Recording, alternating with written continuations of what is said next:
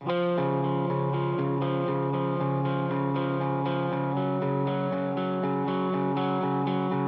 是会突然遇到一些美好，让我愿意付出所有。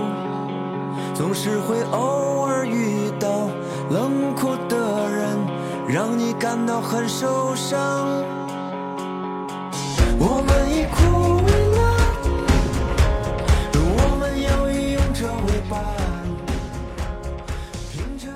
Hello，大家好，您现在收听的是汤小电台小编聊汽车。呃，今天跟大家聊的这个车呀，还是我们的一个老朋友，就是这个吉利博越。为什么还聊这个车呢？因为又参加了吉利博越这个一百度温差挑战之旅的活动，所以呢，啊，又有一些新的感受，再给大家聊一聊。呃，之前听我们节目的人都知道，我跟 P 仔啊做过一期，他是参加了这个第一季的首站活动啊，就是从这个漠河开到哈尔滨这一段，然后给大家介绍了吉利博越在冰雪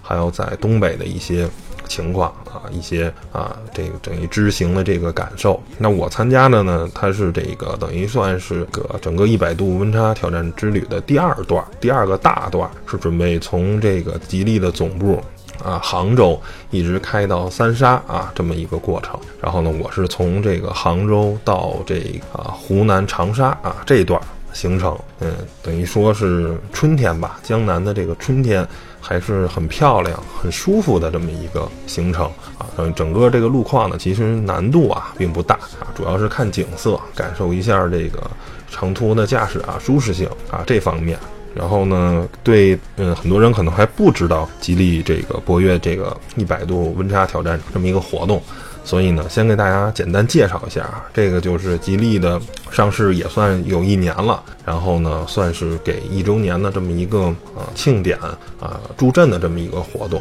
是从中国的最北端黑龙江的这个漠河啊，也是最冷的时候，大概冬天能有个零下四五十度这么一个极寒的条件，一直向南开，然后。大概总共的这个行驶公里呢是一万公里，一直到中国的最南的这个三沙地区啊，在三沙的夏季呢，大概温度是在六七十度，所以总个总总共的这个温度呢，大概是有一百度这么一个温差。然后呢，整个全程呢有冰雪路面啊、高速啊、泥泞路啊，包括一些。山路啊，等等的这种啊，各种的铺装跟非铺装路面的这么一个综合的考验啊，等于说是对这车辆的，甭管是在温度上还是在路况上，是一个全面的这么一个考验跟检验，也证明吉利博越这个车呢，可以适应中国绝大多数的，甚至百分之九十五的这么一个路况，因为它还没有在新疆啊啊去做测试啊，这就是吉利博越这一百度挑战温差之旅的这个意义。所以呢，我参加的呢是中间这一段。啊，我这段呢是总共的行程啊，驾驶行程是三天。然后第一天是从杭州到景德镇，第二天呢是从景德镇到南昌，第三天呢是从啊南昌到长沙啊。第一段是大概四百公里左右，第二段是一百八十公里，嗯，不到两百公里这个样子。啊，第三段呢是三百六十公里左右，整个的行程大概全程下来是啊不到一千公里这么一个样子啊。路况呢是以这个啊高速，还有山路，还有城市道路啊为这个主要的这么啊三大路况。那咱们呢先还是啊惯例先来聊聊这个车。这个我们试驾这车啊刚升级了吉利最新这个博越三点零语音交互系统啊，这个我觉得还是一个挺有意思的这么一个东西啊。因为大家都知道，其实语音交互是这个。整个人类这个汽车发展啊，一直是一个特别热的交互方式。因为传统的最初呢是这个车辆没有什么交互啊，多媒体这块儿。后来呢，出现了就是这种按键式的，然后呢又增加了这个手写板的这个功能啊。再后来呢，就是增加到这个触控功能啊。随着这个性能越来越强呢，这个语音系统也是成为了一个。算是一个比较热门的，但是其实最早这些语音呢，只能实现一个比较简单的功能啊，空调啊，或者说是拨打电话，只能实现一个相对来说啊比较基础的功能。但是，嗯，随着现在这个一是这个多媒体系统它背后的本身的这个啊性能在不断的增加，处理器啊这些越来越强，包括 NVIDIA、英特尔啊等等的这些芯片的巨头也开始为这些啊汽车的多媒体系统这些主机。在生产背后的这个处理器，所以它的处理器越来越像。第二个呢，这个语音东西一定要依靠大数据，而车载的这种三 G 啊、四 G 网络，将为这个大数据提供特别大的这种后后面这个云端的这个计算支持。所以这就是现在的这个语音交互这套逻辑，其实慢慢又被各大厂商重新视为特别重要的一个啊这个系统之一。比如吉利的是这个博越，然后搭载的就是这个。啊，多媒体系统包括这个荣威啊、上汽他们的就是你好斑马，这个是你好博越，反正呢都是这种基于大数据、基于语音的这种交互系统。嗯，吉利这套东西呢，大概啊从有六个方面，官方给它定义呢叫做文学卡、算术卡、语言卡、导游卡、娱乐卡、聊天卡啊，大概是这六个方面能代表它六个功能。首先呢，这个文学卡就是当你给这个博越说一段话的时候，比如说你跟他说“床前明月光”，他就告诉你“疑是地上霜”，他能把这个古词跟你对打，啊，这是它的一个功能。然后算术看呢，就是你给他出一道数学题啊，就是即便是特别难的，有各种开平方啊、各种派啊、各种根号什么的，你都给他说上，哎，他能也能帮你算出来，就这么一个算术卡。然后呢，语言卡呢，它是内建了很多这种。语言包，比如他能说四川话，能说东北话，能说广东话，反正全国各地吧，有几个比较代表性的这个方言啊，他可以说。这导游咖呢，就是它本身基于的这个地图呢是高德啊，大家都知道高德这个地图是非常非常好用的，所以呢，它有很多很多的这数据啊，能可以提供给你，然后能提供一个特别好用的这么一个地图，比如你跟他直接说啊，我要去哪哪哪。或者说我要周边有什么什么吃的有没有啊？你说他就会中间帮你查搜一些餐馆，比如说哦，我想吃烤羊肉串儿，我要吃新疆菜，他就给你搜关于烧烤啊，关于这些羊肉串儿啊这些相关的这些东西给你啊呈现在屏幕里，你就可以直接导航。娱乐咖呢，这个东西呢，我是没闹明白。其实主要还是可能是播音乐吧，就是说当你说。啊，我想听周杰伦的歌，他就直接给你播一个周杰伦歌。我想听什么什么，啊，直接取名放上去，他也会帮你播。但是如果你说就是音乐的话，啊，吉利是内建的一首吉利自己官方的歌曲，特是特别主旋律、特别红色的这么一首歌，啊，反正还是挺雷人的。最后呢，聊天卡就是你可以调戏一下他，说一些啊逗他，你觉得我长得帅吗？或者什么，就这种东西吧，是一个。简略版的 Siri 大概是可以这么理，这是它的大概的六个方面功能。但实际使用下来呢，我个人觉得呢，这东西啊，就是现实很骨感，理想很丰满。你觉得是一个非常牛、非常帅的这么一个系统，但实际上使用中呢，有很多这个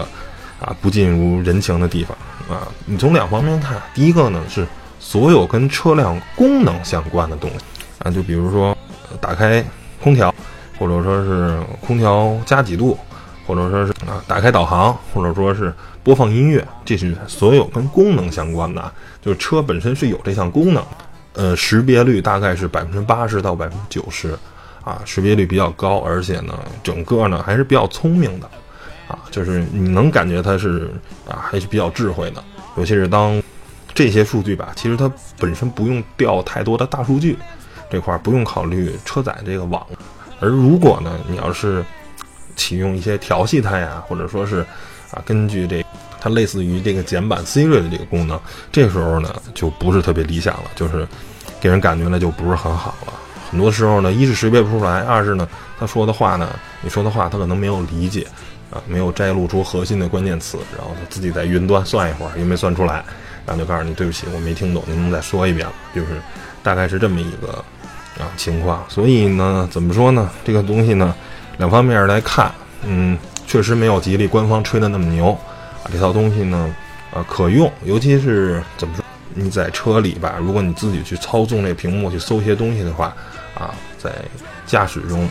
尤其是甭管是在城市道路还是在高速的时候，会分一些精神，让你这人不注意啊，集中驾驶，会有一些啊。安全上的这个隐患，确实它能帮你解决一些这个问题，这是值得点赞的。但是呢，如果你想用它这套东西真的像苹果 Siri 一样聪明啊，那是不现实的。为什么？首先就是它这个机头的性能是有限，因为受限于成本，博越不过是一个十几万的车，那它的这个芯片的性能肯定是对得起它这个车价的。你不可能用到最顶级的芯片，你比如说像现在它可能还是大概是骁龙什么八零幺那个时代的，没准是三年前、两年前的这种芯片。而现在骁龙已经进化到旗舰级的，就是八三五了。何况可能博越用的还不是八系列的，没准是六系列或者是四系列那个级别的芯片，因为成本受限嘛，因为那个成本很贵很贵。所以首先它的性能不是很强，而且手机呢是每年啊会有一代的这种迭代更新，是非常非常快的。所以你的功能随着对数据的处理的能力的加强的要求更高。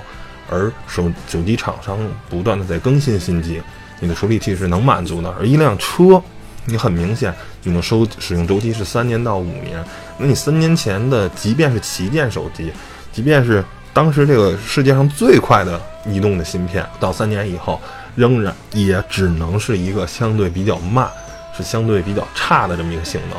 啊。可能是如果一到十这个等级，原来你是十。三年以后，你能是五，能是三就不错了，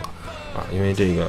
也有这个去论证嘛，是每十八个月，其实人类的这个处理器的芯片的性能就翻一番。到现在可能这个数据可能十八个月都都可能说长了，可能十二个月或者十个月就会翻一番，这是一个。第二个呢，就是它太依靠这个网络了。嗯，大家都知道这个博越内建的不过是一个三 G 的网络，而且。我们这一路吧，因为走我们这一路呢，走山路比较多，所以呢，这个网络信号不是很稳定。当在城市里呢，这个它的这个语音交互呢，相对来说就比较稳定，而且速度也比较快。但是一旦进山了呢，就没有这个网络了，所以呢，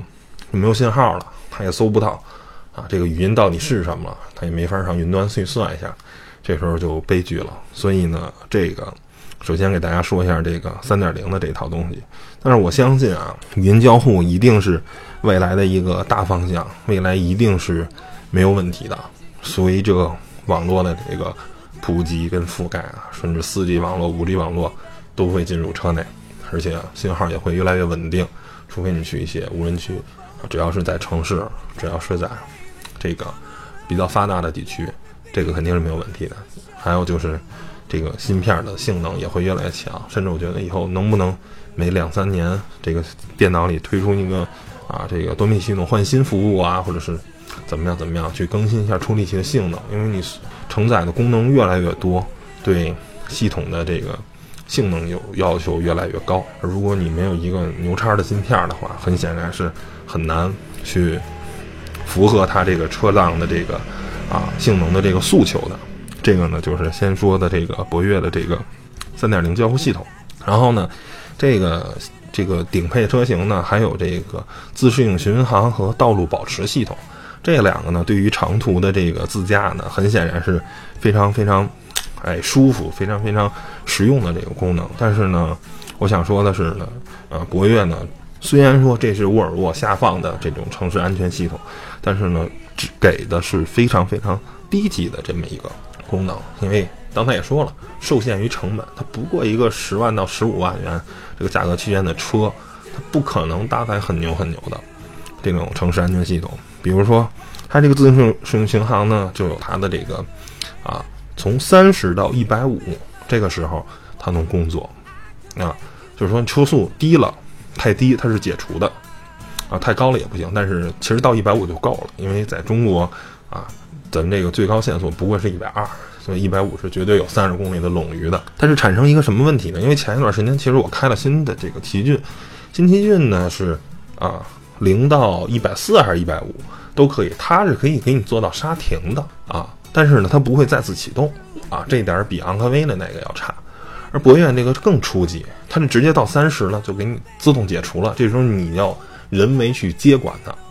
它不光是不能帮你刹停。是到三十以后，你必须手动刹车，这样呢，其实呢，我个人理解啊，出于安全的考虑，可能是比较小，应该是它的性能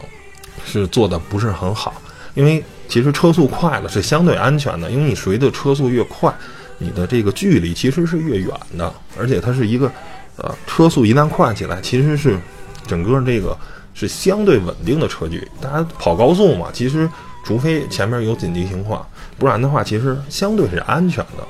而如果是城市道路，就是这二三十啊这种蠕行的时候，大家一窜一窜往前走的时候，其实那个时候是危险的，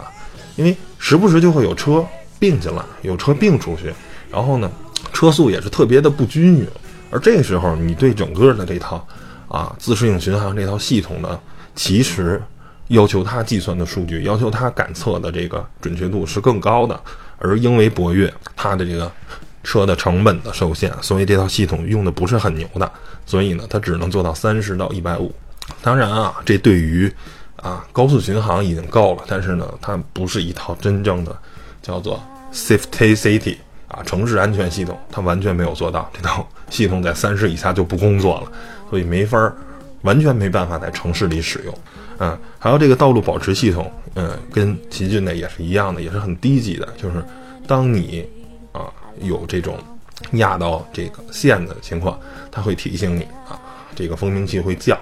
但是仅此而已，它不会帮你往回纠正。这一点也是受限于成本所致，所以呢，没办法，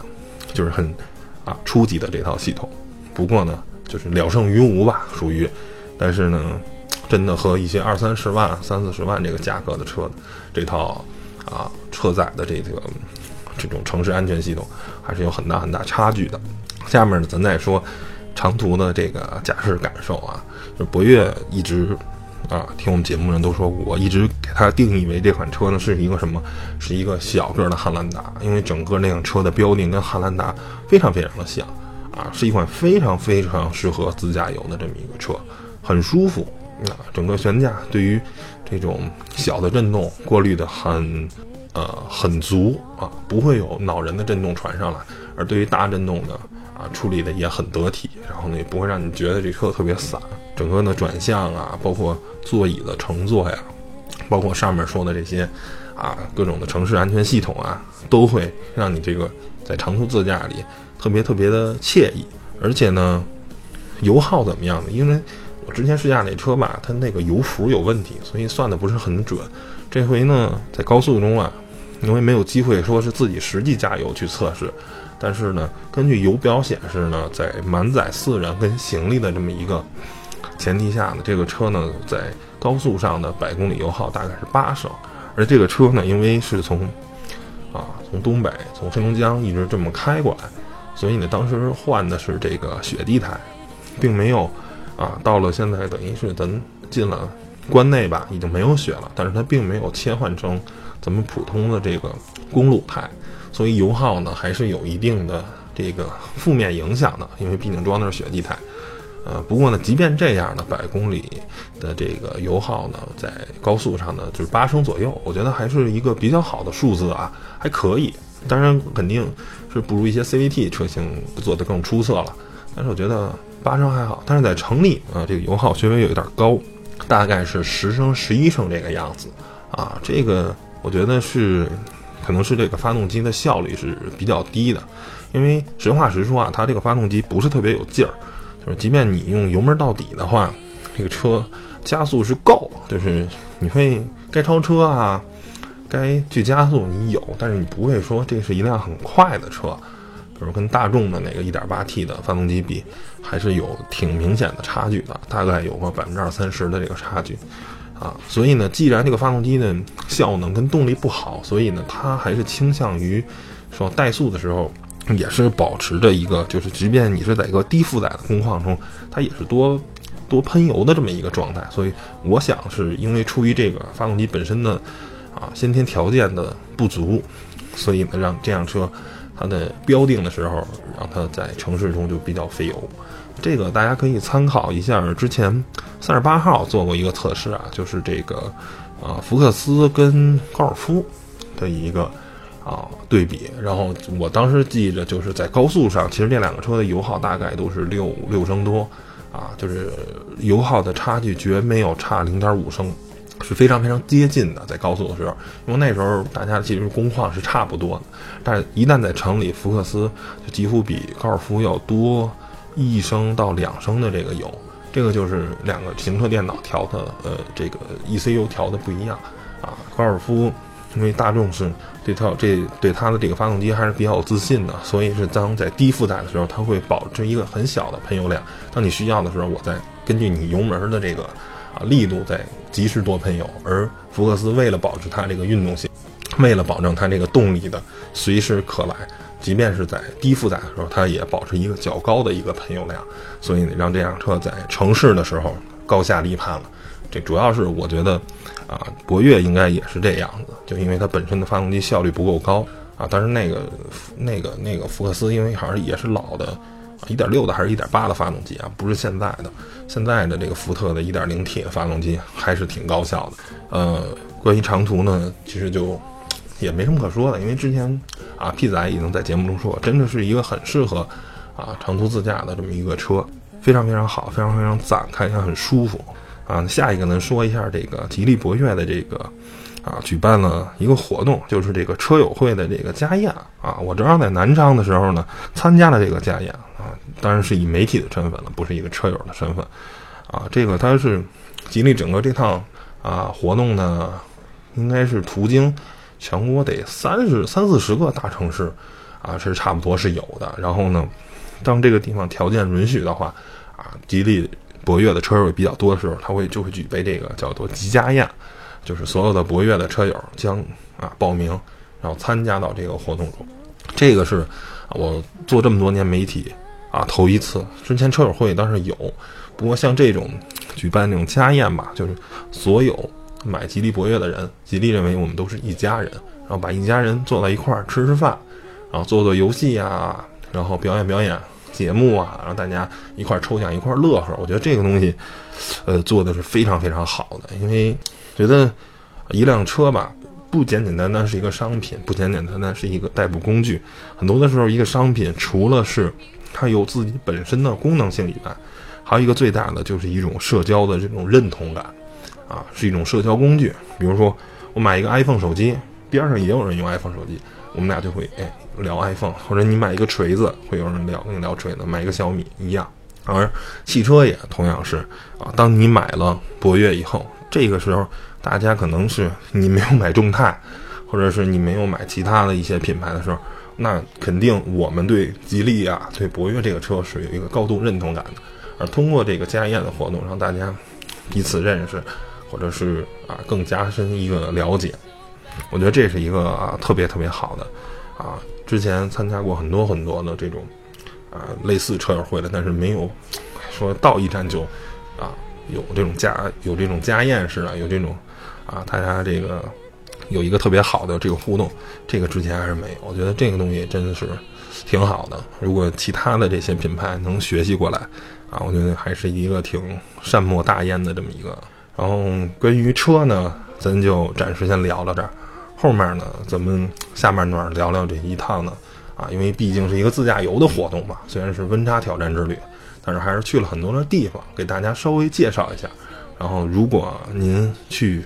江南玩的话，啊，也可以去尝试一下，啊，走一下这个线路。然后我们从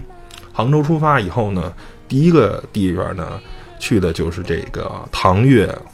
排放群，哎，这个呢是在安徽这个歙县。这字儿反正有点难写，大家可以去一下，就搜一下这个叫做“唐岳排放群”，大家可以搜一下这个“唐岳排放群”啊，这个是一个七连的这个排放的这么一个啊建筑。它这个为什么会有这个排放呢？其实呢是啊，既等于说是大家都知道，中国这个排放是一个很传统的这么一个建筑，包括有一些什么俗话啊，什么贞节牌坊啊什么的，等于算是一种。啊，古代的这种纪念碑，纪念的事儿，就是当你有特别大的功绩啊，或者说你这个人人性品性特别好的话，才会给你立牌坊，是这种歌功颂德的这么一个。你能有一个牌坊就很牛了。而这一家呢，就是咱说的这个，他们家是啊，在安徽叫鲍家，姓鲍的，鲍家街啊，就是那个鲍鲍家。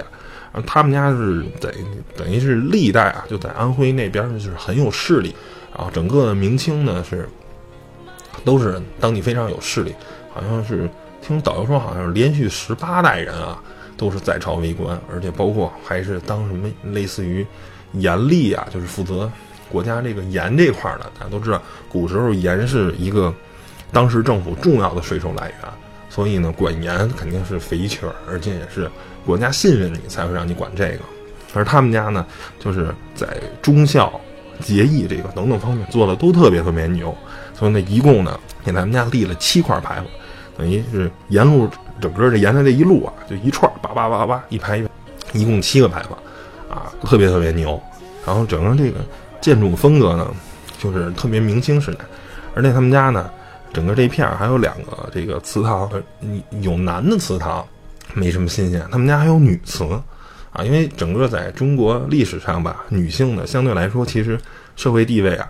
是比较低的，能给女性立祠立立这个牌坊的，是挺难得的，也是就是对他们家说是这个算是贞洁烈女也好啊，算是说教导有方啊，整个这个叫说这套的肯定，所以呢是。啊，有这么一个，包括那边还有什么保家花园啊，啊，反正也是挺漂亮的。当然没有时间去看，看网上有这照片跟写的资料，还是挺漂亮。所以呢，说您如果对明清文化、对这个中国古代建筑有兴趣的话，尤其是对这个牌坊这种啊建筑有兴趣的话，可以去看看那儿。反正七座连排的，还是挺漂亮的，挺挺那个挺帅的。然后第一天的当天晚上呢，我们住在了这个景德镇的这个叫做。啊，陶溪川陶瓷文化创意园啊，这个地方呢，啊，当然我其实是一般，因为我是一个比较大大咧咧的人。这个地方就是瓷器文化的七九八，大家都知道，北京有一七九八，是这种文化创新产业园，它当然它什么都包括了，各种艺术形式在那里都有一种展示。而这块呢，是瓷器的文化产业园，整个这个也是在老的叫好像叫做。啊，宇宙磁场也是一个，就是上世纪五十六十年代吧，就是很红色中国的那个时代的这么一个呃磁场，用它的那个废弃的厂址改造成了这么一个文化产业园，而包括里面那个老的那个瓷窑啊，烧烧瓷那个窑洞啊还在，还有一一个一个小的遗址在中间那个特别大的厂房，和周边的小的厂房呢，有被改装成酒吧的呀，有被改成这个展示厅的呀，文化创意园嘛。反正就是所有都是跟瓷器相关的东西，你都可以在那儿。然后看了看了很多这个小的很精致的这个东西啊，好像也不是很贵啊，就是一两百块钱、两三百块钱，就是很中国、很传统的。哦，也有些很多好玩的。所以如果呢您到了这个景德镇，然后呢，但是景德镇镇里头啊是这个很很很传统的这个这个这个瓷器的交易市场。但是如果您觉得那个铜臭气很浓，啊，想文艺一点、小清新一点，就就妹子一块拍个拍片子呀什么的，或者自己想文艺小清新一把的话，可以您搜这个陶瓷，搜这个地方，这是很很很文艺、很小清新，就跟七九八太像太像了。而且我觉得，甚至比七九八修的要更漂亮，尤其是在夜景，整个照明做的时候很很漂亮的，很棒的。啊，这是这个地方也给大家啊推荐一下，如果您对瓷器。啊，如果您对文艺小清新感兴趣，去那儿一定没错，有非常传统红色中国时代的那种厂房啊，就苏式的那种厂房，很有意思。第二天呢，我们就到了这个南昌，啊，从这个景德镇就开到了南昌。南昌呢，必看的就是这个滕王阁啊，大家中学课文肯定都记得滕王阁，特别长的一大段，很多人都是背不下来嘛。然后呢？滕王阁呢，也是江西呃江南的四大名楼之首。嗯，而且呢，这个楼啊，其实命运特别多舛。最初的时候呢，是这个在唐唐朝的时候封给了这个李世民的弟弟啊李元婴。然后呢，因为他是被封为滕王嘛，他盖的这个可以算是一个在以临江而建的那种阁楼，可以观景啊，可以在那儿听戏什么的。但是呢，命运特别多舛。历史上毁过二十八次，就是甭管是因为战乱呀，因为火烧吧，因为各种各种原因吧，被毁过二十八次，好像是屡毁屡建。每次毁完了以后呢，马上下一个朝代或者甭管经过多少吧，又给这个重新给修了，给盖了。这块历史呢其实我本身不知道，登上了楼，它有那个历，它有这个介绍啊，我才知道了这段历史。我但是一登上这个楼啊，我就发现一个。特别大的问题，就它这楼一登上去就有特别好的台阶，因为我也想，如果是清代啊，或者说是啊，过去的那个吧，你肯定是木质台阶，而且会，我个人觉得会比较窄小，而这个就是非常漂亮的水泥的这种台阶。但是我就觉得是把那楼原来楼给拆了一部分吗？然后中央那个，后来一看，哦，咱这个楼啊是一九八零年代啊修复的，重新再建的。因为啊，这个在上世纪这个啊民国战乱时期呢，等于就被毁掉了。然后呢，在五零年代的时候呢，大的这个建筑学家，中国古代大学家梁思成啊，重新做了这个图纸，说一定要把这个东西重建。当然，最后梁先生还是没有看到啊，因为这个东西说实话是说很花钱，在当时这个中国肯定是没有能力、没有财力。但是在八十年代的时候，咱这个财力呢相对来说比较好了。有闲钱去修了，等于是按这个，咱们这是应该是按宋朝的时候的样式，等于是把这个滕王阁复建了，非常非常宏大，非常非常漂亮，一共有六层，算是上面那个顶层的夹层啊，一共有六层。整个这个滕王阁其实现在可以理解就是一个大的博物馆，外面当然是一个非常漂亮的啊一个阁楼的那种建筑，传统的中国式那种建筑，而里面呢放了很多很多的这个藏品。包括历朝历代的，还有一些跟劳动人民有关的这些藏品，所以呢，还是不虚此行吧。就是，当然了，这个东西实话实说，只有三十多年的历史。不过，当你真的去登上这个楼啊，然后去看这个横贯南昌的这个赣江的时候，其实啊，还是感觉挺好的。而且顺便的说一下，其实都是江南啊，但是其实，在杭州的这个浙江。跟江西的这个南昌跟景德镇，其实你能很明显看见，就是浙江的整个经济发展，要真的啊高出很多，比这个江江西江西呢，其实啊实话实说，还是一个经济相对来说不是那么发达的地方。而且就是我们在南昌住的那个酒店呢，是它应该是在新城区，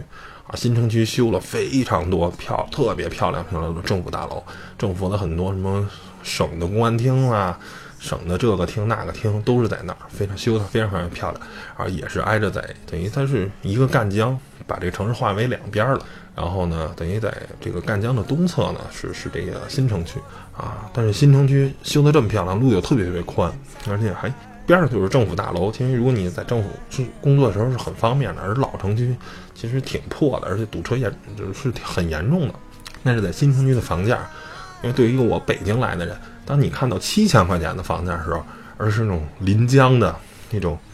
啊江景房，啊很漂亮的那种公寓，啊卖七千块钱的时候，你觉得可能这个地方的经济真的还是挺欠发达。而像杭州的话，我好像听出租司机说，啊两三万块钱一两万块钱是跑不了的，所以房价还是差的非常非常非常多的。从这个侧面也能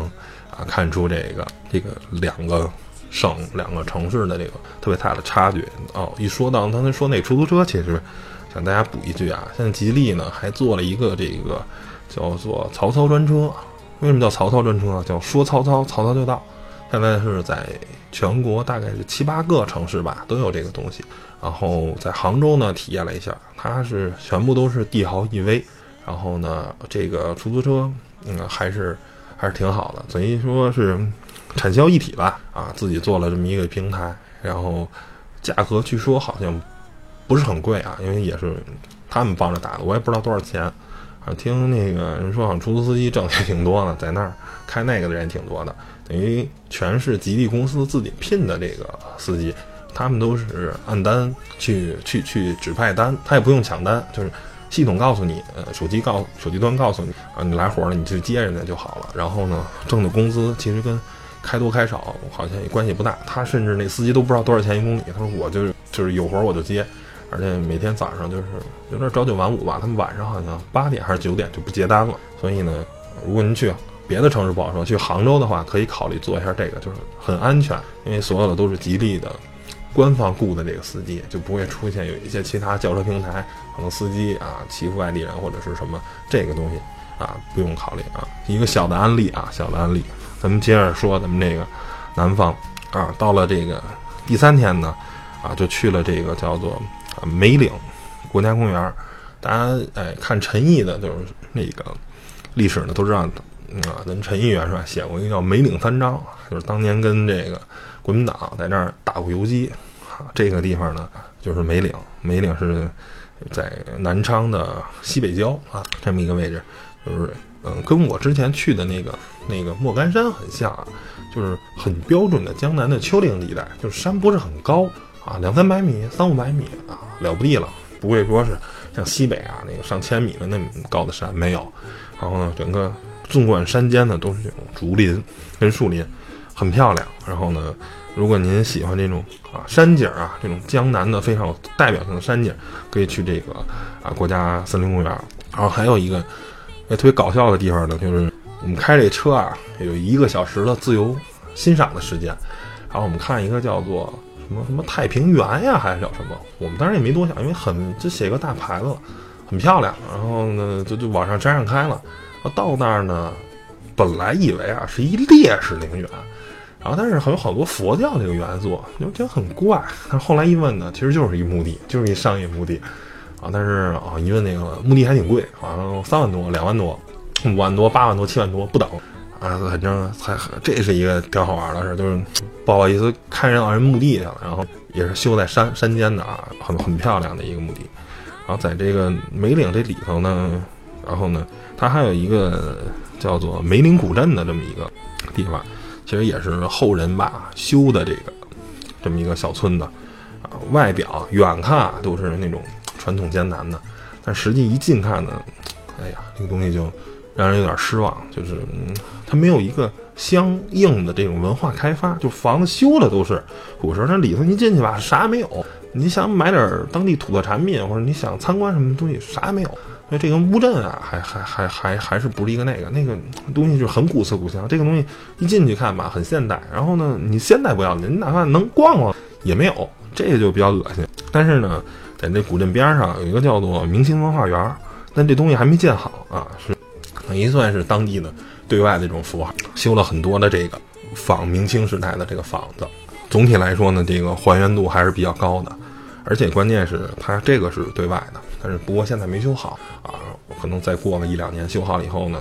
整个呢，你可以在那儿就是感受啊，可以在这个古镇里啊，古宅里去吃饭呀也好啊，或者有茶类似茶的这种博物馆，还有那个民居的这个博物馆，可以去里面看，去里面转啊。说的差不多了吧，反正。把这个整个行程、一些景点还有这个车的，就简单啊介绍这么一下吧。然后怎么说呢？如果你有机会去江南吧，然后去去看看吧，真的是很有意思啊。因为我还是挺喜欢江南的这个这种感觉的。但是有让我失望的地方，也有让我不失望的地方。比如滕王阁，就让我有点有有点失望，因为。确实对历史也不是特了解，本以为那是一个古建筑，没想到是上世纪八十年代修的，啊！但是这个梅岭这块地方，有计划您一定要去，而且那个山路也挺险峻的，在上面开车也挺挺有意思的。当然，博越不是一款偏向运动取向的车，在山路里开，而且它这个虽然变速箱很聪明，然后但是实在是受限于这个发动机啊效率不是很高吧，所以在那里面开车。开最起码开博越这个车吧，还是感受不到 P 弯的这个乐趣的。如果您开一个啊偏驾驶乐趣取向，就是在那个山间去啊开开车去感受一下，还是挺好。行吧，那本期节目就到这儿，谢谢大家收听，拜拜拜拜。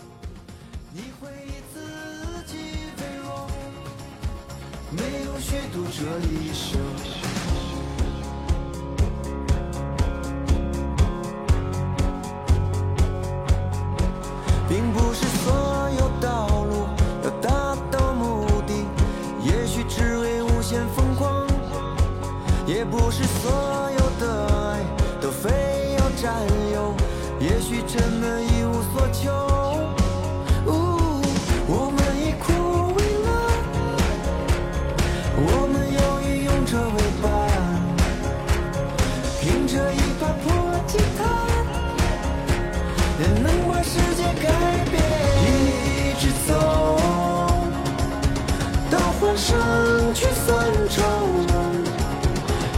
到心中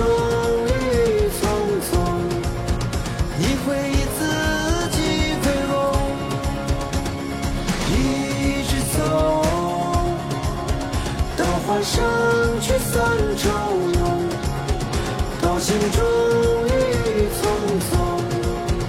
你会以自己为荣，没有虚度这一生。有人会背叛你，但不会是我。只要你回来，我永远都在。有。